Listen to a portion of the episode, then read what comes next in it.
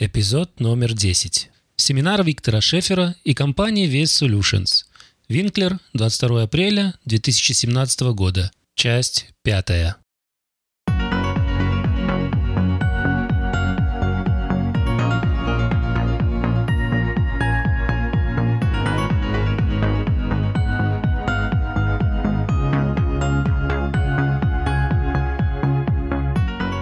Canadian Russian Speaking Production Network совместно с компанией VS Solutions представляют VS Finance Academy, канал подкастов о финансах и все, что с ними связано. Ведущий канала финансовый консультант, страховой и ипотечный брокер Виктор Шефер.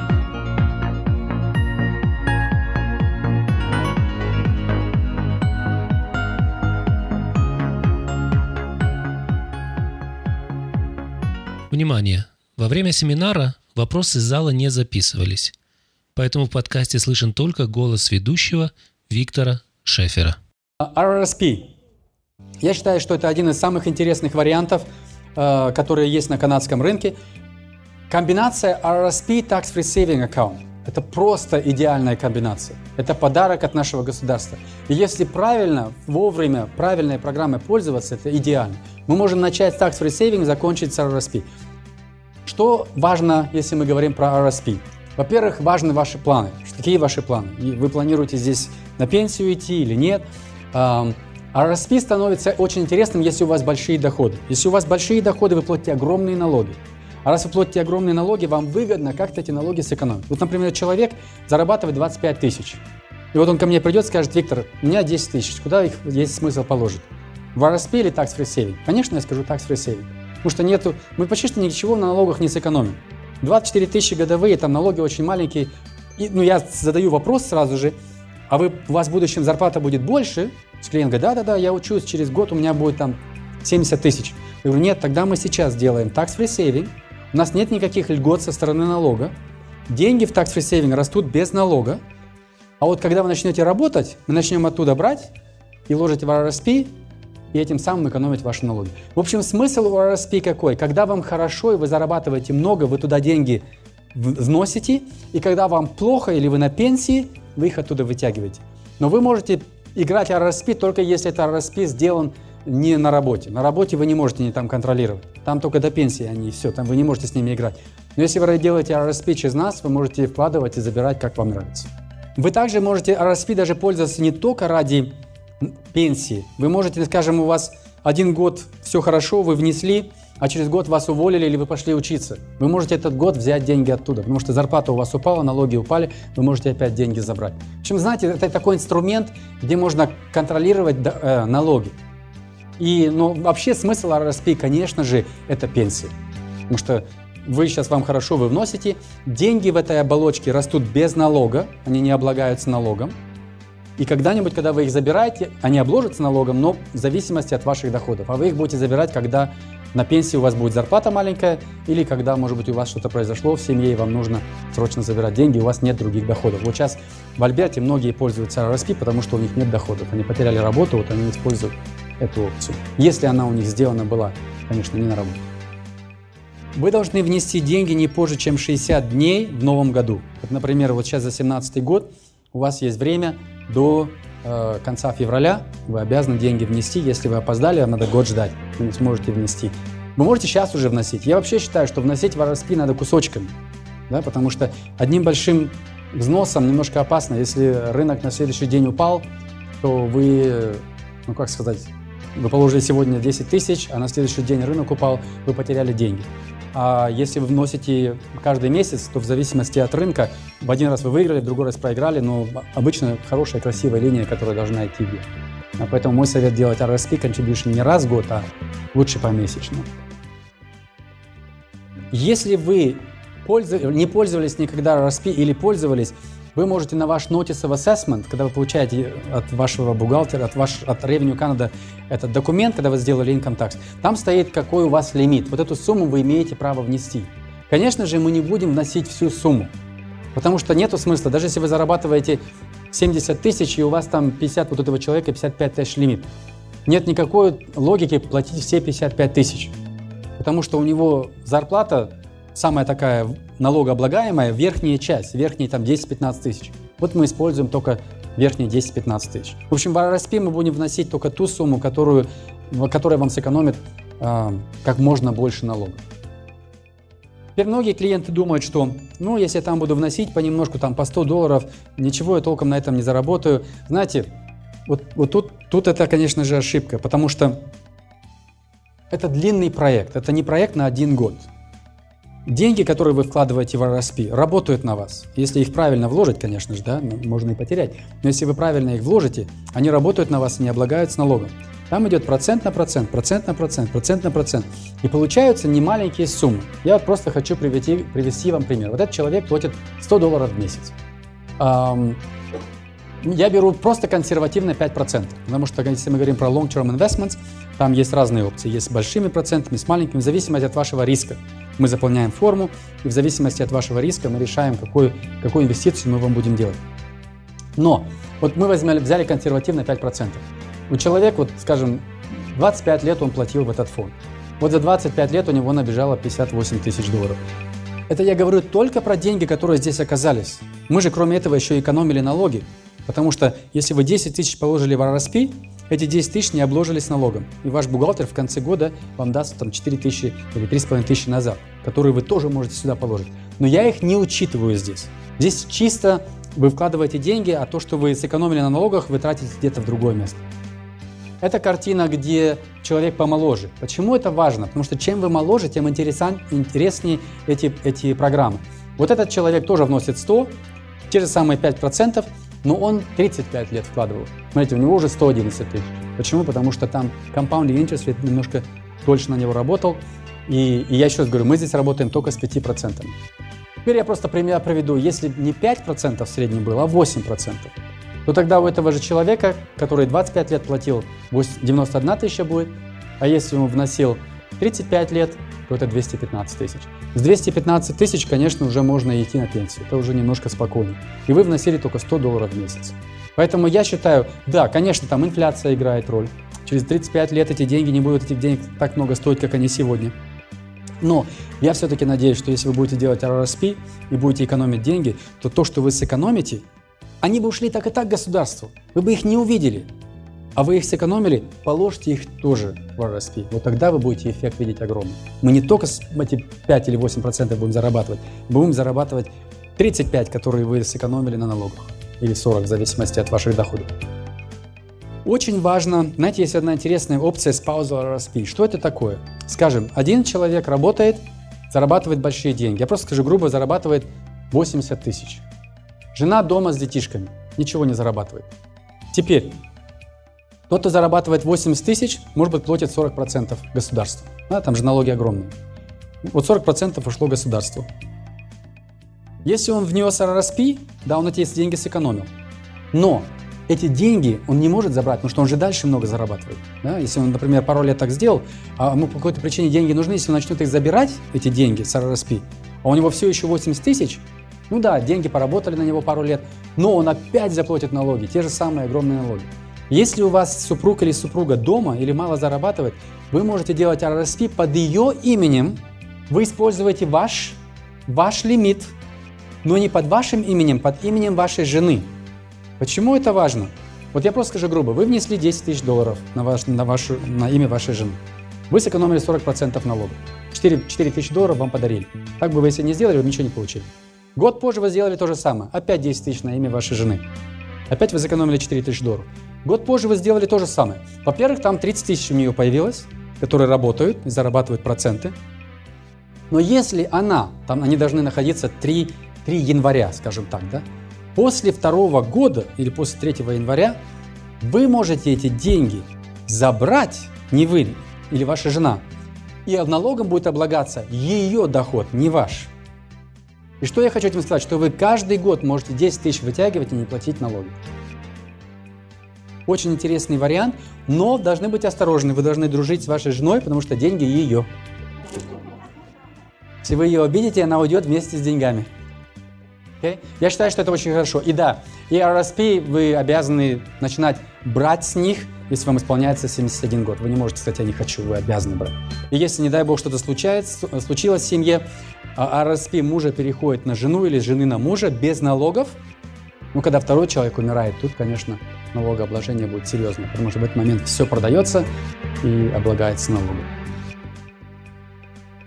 Я вам сказал, что я против кредитов, всех кредитов. Единственный кредит, который я считаю, что это хороший кредит, это RSP loan.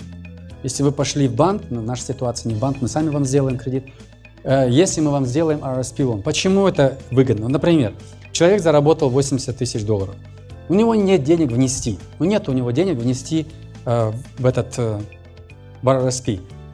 Что мы можем сделать? Мы дадим ему 10 тысяч как кредит. Я скажу грубо, там по 4%. Там неплохие проценты дают на RSP loan. Вы внесли 10 тысяч на счет.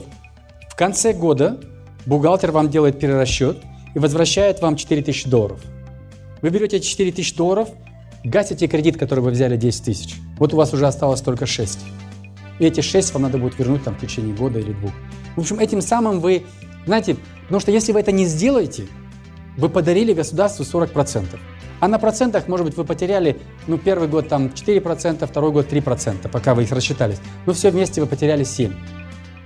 7 или 40 играет огромную роль. Поэтому если человек э, в состоянии и квалифицируется на RSP loan, я считаю, что это неплохая опция. Вопрос был, какую сумму вы можете вносить в RSP. Это зависит напрямую от ваших доходов, от вашего gross income. Если вы self-employed, свой бизнес, от ваших чистых доходов. 18% и максимум 22 тысячи в год. Поэтому, но если вы никогда ничего не платили, этот лимит, он не сгорает, он накапливается, и вы можете его использовать. Вам надо посмотреть на ваши документы. Да, вот вам инком посчитали, и вам вы можете после этого, ну, опять же, вам надо посмотреть, сколько вы имеете права.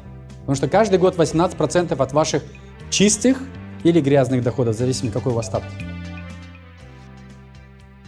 Вопрос был, э, когда вы эти деньги платите в RSP? До того, как вы делаете income tax. Потому что вы их положили, их, как будто бы вы их не заработали. В этом-то и плюс пункт. Поэтому если вы employee, и у вас 70 тысяч годовых, и вы отдали 40 с чем-то государству, когда вы положили 10 тысяч, ваш бухгалтер посчитал и говорит, окей, 10 тысяч ты как будто бы не заработал, вот вам возвращают 4 с чем-то тысяч долларов назад. И не забывайте, что если вы эти деньги положили в RSP, они на вас работают, проценты бегут без, без налога. В этой оболочке RSP они не облагаются налогом. Вопрос. Да, как, как происходит процедура RSP? Конечно, вы можете сделать в банке, но вы можете сделать и у нас. Я я вам объясню, почему я советую сделать у нас. Есть один очень-очень интересный пункт, которым каждому не мешало бы знать. Смотрите, мы живем в таком неспокойном мире в данный момент. Не знаешь, откуда что ожидать. Да? Там не поймешь что, там не поймешь что, хоть в Европе сейчас, хоть там в Сирии, хоть там North America, э, North Korea.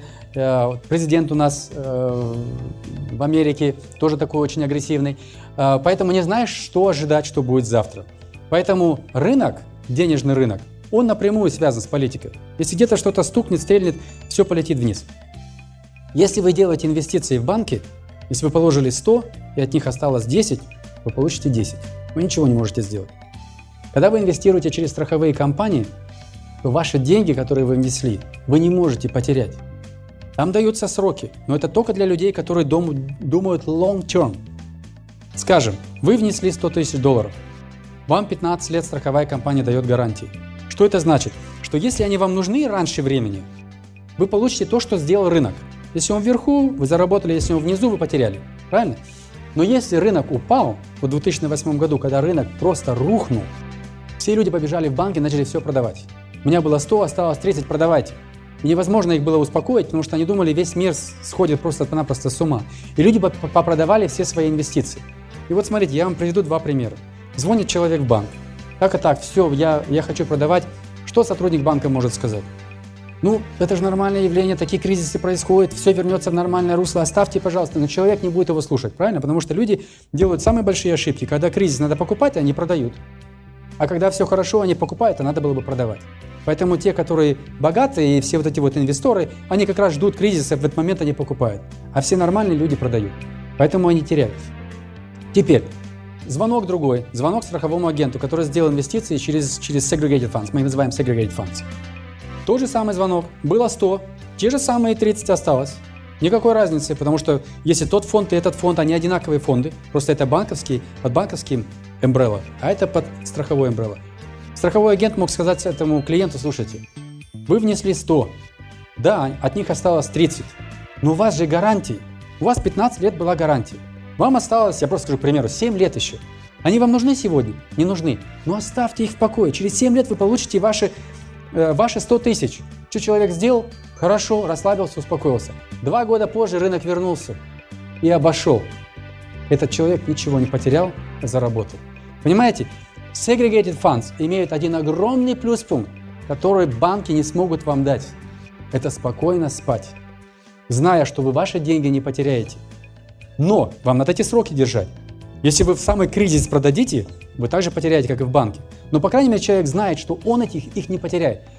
And here я добавлю еще немножко больше beauty в эту программу. У нас есть инвестиционные компании, которые каждый год делают автоматический reset. Что это такое? Вы положили 100, рынок через год поднялся на 110. Я просто грубо скажу, да? Они сделали reset. С этого момента ваша гарантия уже 110. Не 100, а 110. Год позже 120. Они сделали reset, вашей гарантии 120. Год позже рынок упал. Они никакой reset не делают. Он остался 130. Когда он опять поднялся, они сделали опять reset.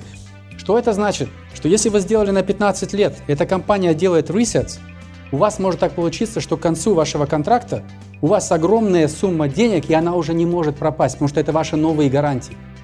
Понимаете? И что еще также интересно, скажем, ситуация. Я, почему это важно? Конечно, если все вверху, замечательно. А если упадет? Оно упадет. Только вопрос времени, когда. Да? И упадет серьезно. Теперь возьмем другую ситуацию. У вас простые инвестиции в банке, RSP там или что-нибудь. У вас рынок, скажем, вы положили 100, сегодня рынок, я просто скажу грубо, тоже упал, и 30, 30 тысяч осталось от 100. Я просто экстремальные примеры привожу, да? Теперь человек умирает. Что делает банк?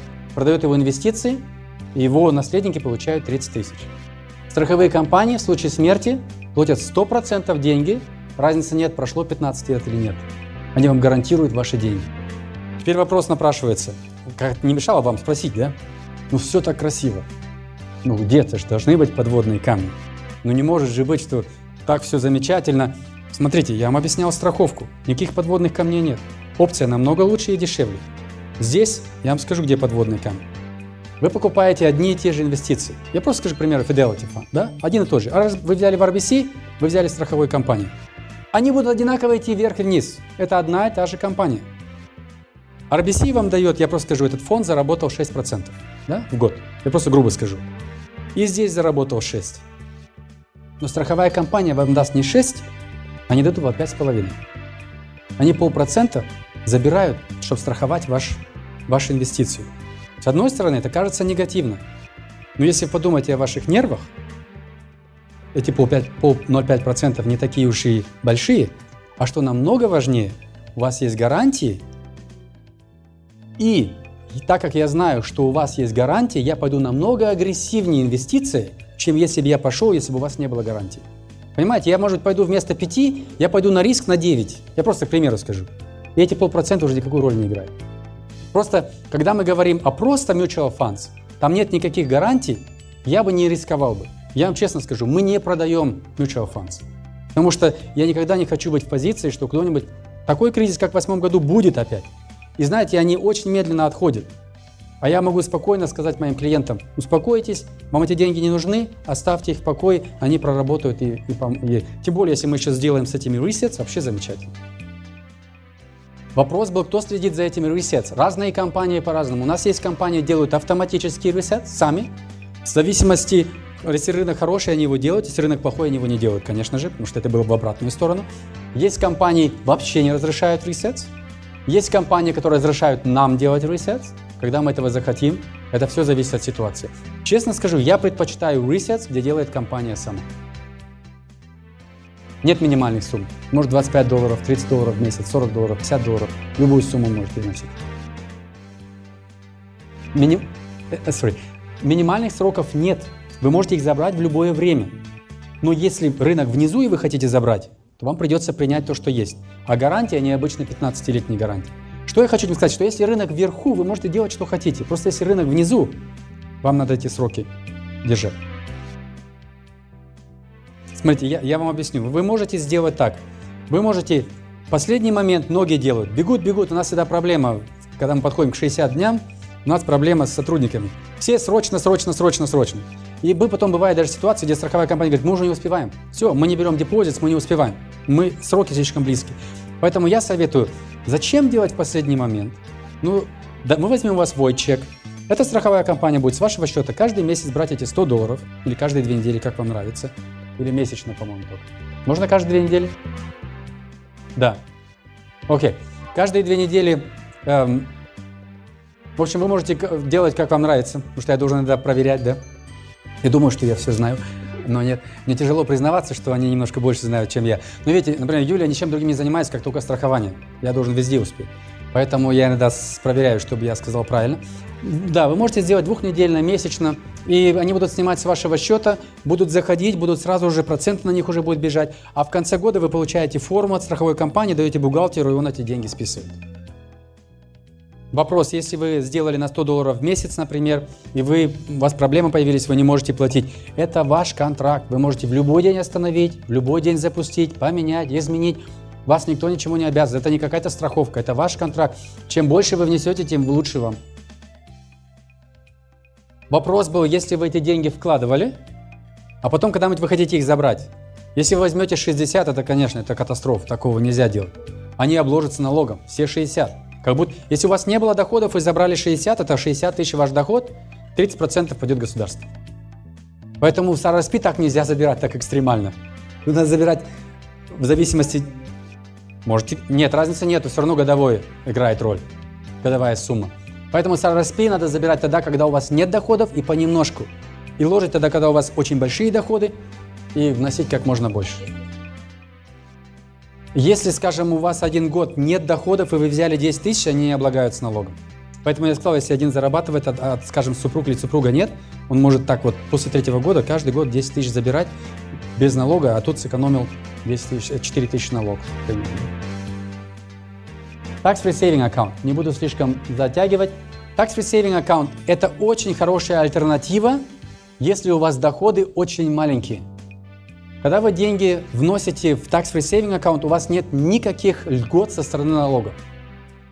И эту систему ввели в 2009 году, когда начался финансовый кризис. Многие клиенты не могли платить, не могли покупать, кушать и пить, потому что у них начался настоящий э, финансовый, э, ну как, как бы катастрофа финансовая. И наш, финанс, наш э, government ввел, что до 5000 долларов в год на мужчину, на женщину, или кто там, на каждого человека в Канаде, он имеет право вносить деньги в год, и они не облагаются налогом, когда вы их забираете. Если, если в RRSP когда-нибудь, когда вы будете забирать, облагается налогом, то tax-free saving не облагается налогом. Но когда вы вкладываете, они тоже не экономят вам налоги. Поэтому tax-free saving очень выгодно, если у вас маленький доход, ложите tax-free saving. А когда у вас доход большой, брать tax-free saving и бросать на RRSP. Очень редко есть смысл с RRSP брать и ложить в tax-free saving. Очень редко. А вот в обратную сторону makes sense. И они каждый год дают по 5 тысяч, или вот если посмотрите, давали по 5, потом э, консервативы сделали 10, либералы опять спустили на 5,5. В общем, в 2015 году 41 тысяча, если вы с 9 года жили в Канаде, ничего не платили, вы имеете право 41 тысячу внести в этот план, и деньги в нем растут без налога, и когда вы будете их забирать, они не облагаются налогом. And here's the beauty. Tax-free saving account в пенсионном возрасте, если вы будете отсюда брать деньги, они не считаются income. Поэтому, если у вас есть all-in-one аккаунт, где мы живем в долг, который не считается income, у вас есть tax-free saving, где мы берем деньги, и они не облагаются, они не считаются income, вы можете показать income очень низкий и получить все пособия. А год позже взять со всех других каналов – и заплатить ваш кредит вниз опять. Ну, в общем, много-много интересных инструментов есть. Но вы еще молодые для этого. Не будем входить в эту тему. Это вообще не имеет отношения к вашим доходам. Вы можете не иметь доходы и все равно вносить туда деньги. Они вам не экономят налоги. Это только то, что... Смотрите, если вы сейчас имеете saving аккаунт в RBC или в э, Access Credit Union, вы получили 100 долларов в конце года, оно обложится налогом. Если вы вот сюда положили эти деньги, они не облагаются налогом. Здесь очень выгодно, что процент на процент, который бежит, он не облагается налогом. Поэтому вы так быстро можете экономить э, ну, накапливать деньги, пожалуйста. Процент зависит от того, куда мы инвестируем. Мы, когда делаем инвестиции, мы делаем так называемый investment profile. Мы спрашиваем вам, вот насколько вы согласны рисковать. Раз... И в зависимости от вашего ответа нам дает как бы линию, да, где вы находитесь. И потом мы говорим, смотрите, в зависимости от ваших ответов мы считаем, что вот этот вот фонд к вам подходит. Скажем, от 5 до 8 процентов. Или вы слишком агрессивные, скажем, окей, это может еще и выше быть, чем 8%, может быть и 10%. Но нет никаких гарантий, это же рынок. Мы чисто идем по статистике, и в зависимости от вашего риск-толеранса мы будем инвестировать ваши деньги.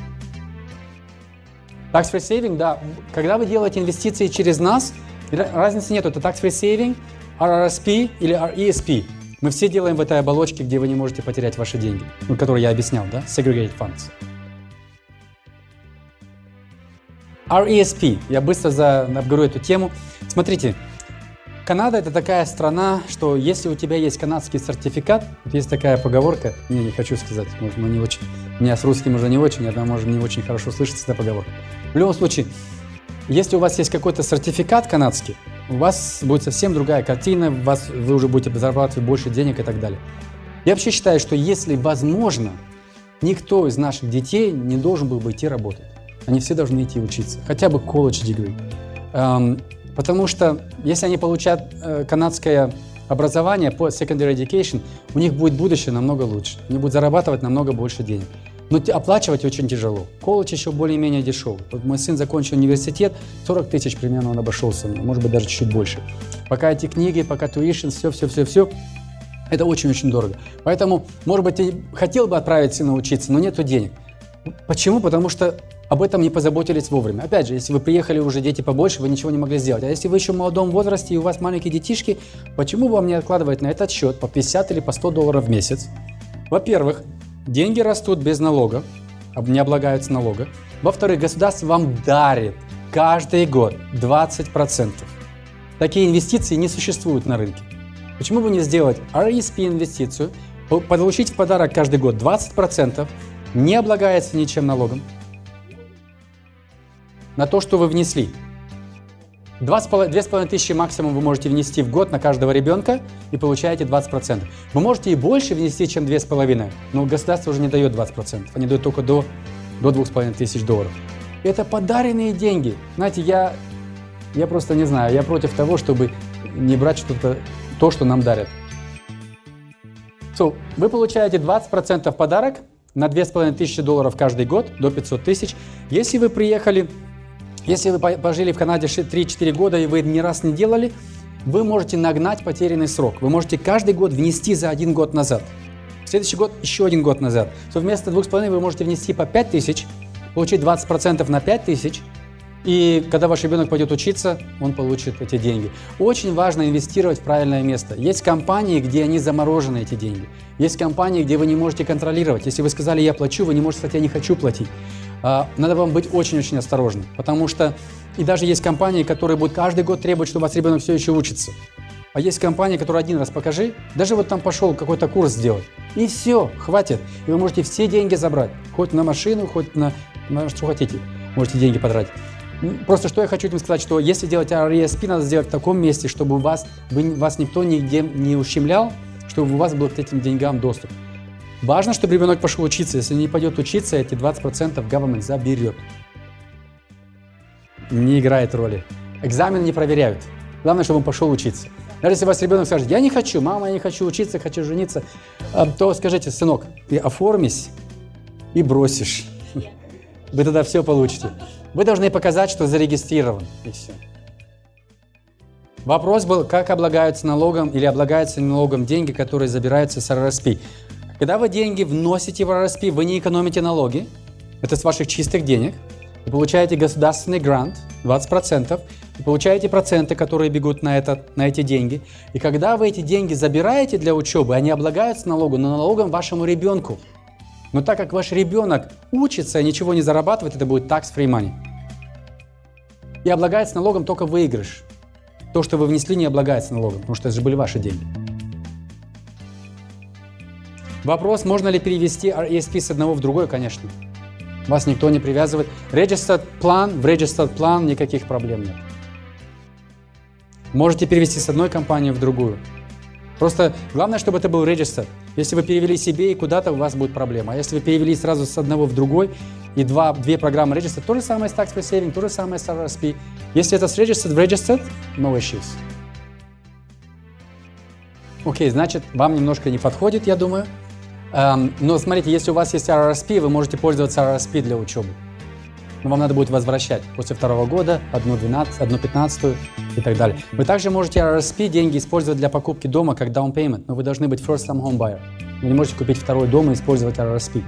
Но если у вас есть RSP, в нем есть деньги, вы покупаете ваш первый дом, или вы продали дом, и вы 5 лет жили не в доме, и опять покупаете дом, вы считаетесь опять как first time home buyer. Если у вас 5 лет есть брейк между первым и вторым домом, то вы можете использовать RSP, забрать все деньги, использовать как down payment, не облагается налогом. Два года у вас есть grace period, после второго года вам начинать надо возвращать одну, одну пятнадцатую и в течение 15 лет вернуть. Если какой-то год вы это не сделаете, добавляется к вашим доходам, облагается налогом. Поэтому знаете, что многие делают? Если вот у них есть деньги, скажем, и они хотят покупать дом, может быть, через год, мы можем деньги положить в RRSP, три месяца позже я их могу забрать, пустить сюда, вы сэкономили налоги, мы два зайца убили. Но они должны 90 дней пролежать, прежде чем мы можем им пользоваться. Вы получаете максимум 7200 за весь период. Когда вы это получили, это уже роль не играет. Если он учится, то да. Если не учится, то нет. Е- нет, это он может только если он учится, если он пошел учиться, тогда он может получить эти гранты. Но он получит максимум за всю жизнь только 7200. И максимум, что вы имеете право внести в этот фонд, 50 тысяч долларов. Не, ну, про ребенок. Скажем, у вас трое детишек. Вы на каждого открыли. Вот тут важно открыть family план, да? Очень важно. Вы открыли на всех троих этот план. На каждого платите по 100 долларов. Теперь двое решили не учиться, один решил учиться. Вы можете все деньги, все гранты перевести одному человеку. Раньше было так, что надо было на каждого ребенка, один не пошел, потерял.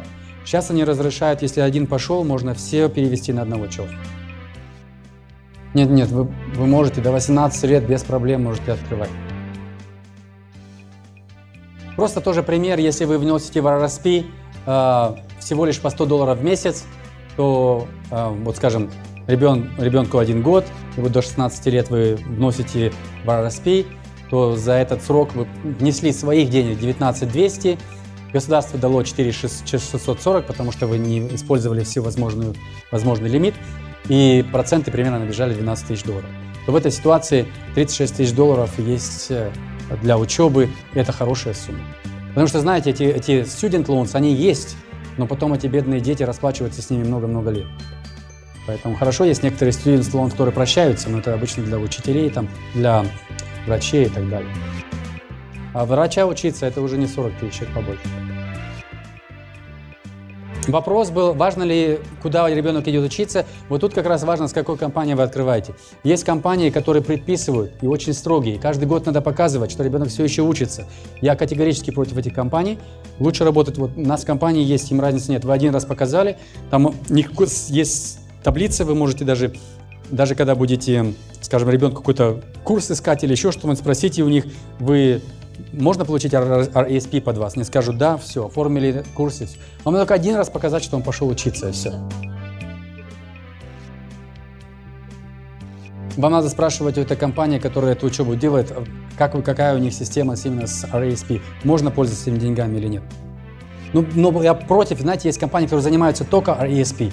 Очень много ограничений. Да, когда вы говорите, вопрос был насчет RSP, кто это может делать. Вы можете делать для кого хотите. Вы можете сделать для сына, для внука. Никакой роли не играет, кто вносит для соседа. Тут логика, не знаю, какая логика для соседа делать. Но вы можете, там нет никаких ограничений. Вы можете вносить, как вам нравится. И многие, знаете, бабушки, дедушки делают для, для своих внуков. Делают эти программы. Нету разницы, кто. Кто будет вносить. Вопрос, можно ли потерять деньги? Смотрите, в RESP проблема, которую я имею, если вы сделали RESP в возрасте, когда ребенок уже большой, то я эти гарантии не могу вам дать. Гарантии даются на 15 лет. Если ребенку 10, он через 8 лет идет учиться, и через 8 лет рынок упал, он получит то, что получит. Он гранты получит, но он получит то, что будет делать рынок. Но это и в банке то же самое произойдет. Но если ребенок маленький, мы можем те же самые segregated funds сделать в RESP, и тогда у него есть гарантии. Вопрос был, если у вас двое детей, надо вносить на каждого ребенка? Да. Вы вносите на каждого ребенка, какую сумму вам нравится, но в конце концов, если один из них не пошел учиться, вы можете использовать эти деньги для другого, для другого ребенка. Мы, по-моему, уже у цели. А, ну это просто для информации, да, если здесь есть люди, которые занимаются бизнесом, есть очень интересные программы для бизнеса, очень интересные программы, о которых страховые агенты не говорят, потому что им очень невыгодно, но а, опять же, это моя стратегия всегда была, и слава богу, я поэтому и поднялся так высоко. Если ты предлагаешь людям то, что никто не говорит, они это ценят и советуют тебя друзьям. Medical Expense Insurance – это страховка, о которой, я считаю, каждый бухгалтер должен был бы знать и предлагать. Но они не знают и не предлагают. Например, если у вас большая компания, вы работаете на компании, у вас есть бенефиты, проблем нет. Вы пошли к врачу, к глазному, зубному, очки, все оплачивается. Ну, если у вас компания оплачивает, э, вы self-employed, вы имеете свой бизнес, и вы хотите иметь какие-то бенефиты, вам надо делать специальный пакет, да, benefit план, extended benefit план на зубы, на глаза, на очки и так далее. Стоит немаленькие деньги, это во-первых. Во-вторых, проблема очень много ограничений. Массаж не входит, кайропрактика не входит, только ползуба оплачиваем, это нельзя, это нельзя, это нельзя. Люди остаются очень недовольны, потому что там много ограничений, потому что вы один. Понимаете? Вы один и компания. На, это, на этой страховке должна заработать страховая компания. Вы хотите ваши зубы вылечить, и я должен заработать. И поэтому она не работает. Когда это большая группа людей, например, 40 человек, и они имеют страховку, и из 40 человек 10 человек пошло к врачу, тогда это работает.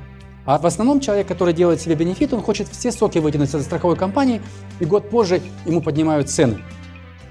Категорически против этих программ, только если у меня один, у меня один клиент здесь, он получает зарплату из Америки, и они оплачивают этот бенефит за него. Тогда я ему ее сделал. А так я советую сделать программу, где вы просто-напросто оплачиваете все ваши медицинские расходы из вашей кооперации.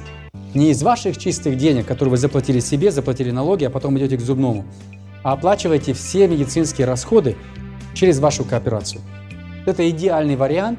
Одноразовая оплата, 300 долларов, скажем грубо, и все. Не пошли к врачу, нет месячных оплат. Пошли к врачу, то, что вы заплатили, ваша компания оплачивает.